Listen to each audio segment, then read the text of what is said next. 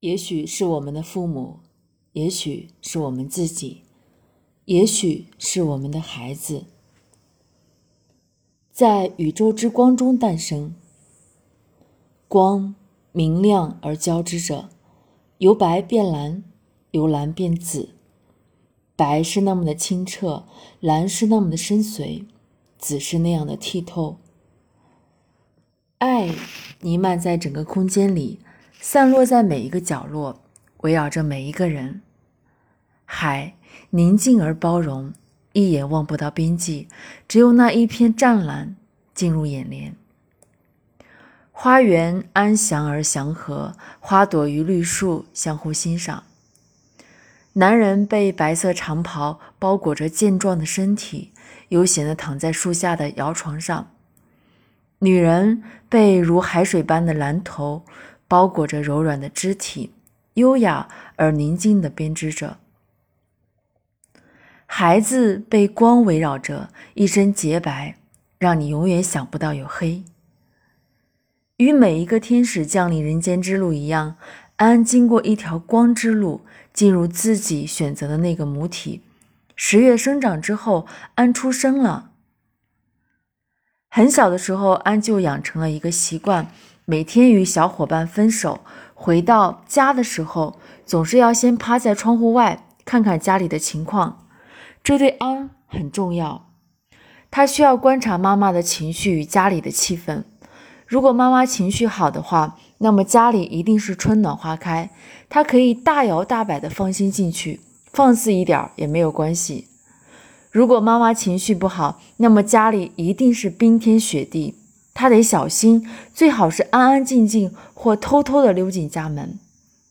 他甚至希望自己变成一只小昆虫，尽量被妈妈忽略不计，不然就可能招惹来一顿劈头盖脸的指责。安和姐姐、弟弟跟着爸爸妈妈一起生活。妈妈是个能干的女人，情绪好的时候，她会做很多让人高兴的事儿。给他们做很多好吃的，让他们尽情的吃，把屋里屋外收拾得干干净净。冬天把火盆烧得暖暖的，让他们在家里尽情玩闹，教他们唱好听的歌谣。但安一直搞不清楚为什么妈妈的情绪会突然变差。那日子对他们而言，就像寒冬腊月，屋子里没有火盆一样难熬。这个时候，他连大气都不敢出。安不明白妈妈的情绪为什么一会儿热血似火，一会儿寒冷如冰。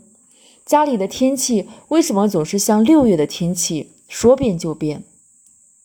虽然安不明白，但安却必须学会接受这个家庭的这个特征：妈妈是个胆小、依赖性强，但又要要强的女人。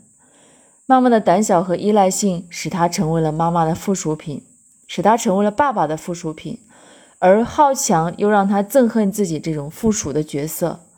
当有什么事情发生或面临问题的时候，妈妈就如同孩子般迅速赖上爸爸，并用讨好的方式来获得爸爸的保护。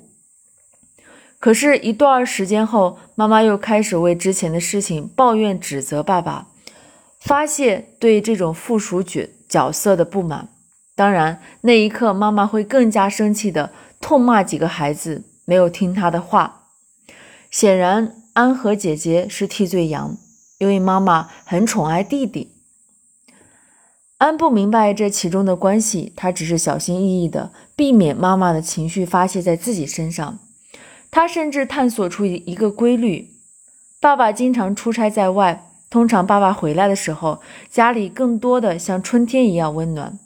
但随着爸爸再次出门日子的临近，家里就由春天过渡到了冬天。先是爸，先是妈妈唠唠叨叨抱怨爸爸对家庭的照顾不周，终于这种指责超出了爸爸所能忍受的范围，然后爸爸就大发雷霆，有时甚至会摔坏家里的东西。那个时候。安必须小心翼翼，因为如果一不小心做了不合适的事情，挨打就是必然的了。每当这个时候，安的心中就会无比恐惧与紧张。爸爸会弃门而走，妈妈会哭很久。他不明白成人的这种变幻莫测，就像他的父母也不明白这样的变幻莫测会给安的成长带来什么样的影响一样。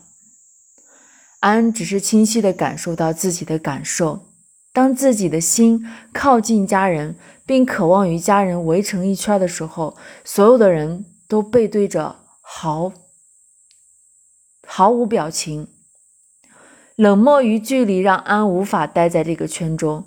可是，当安的心远离家人，并蜷缩在角落的时候，他却仿佛看见所有的家人热情而快乐的手拉着手，呈现圈满的圈。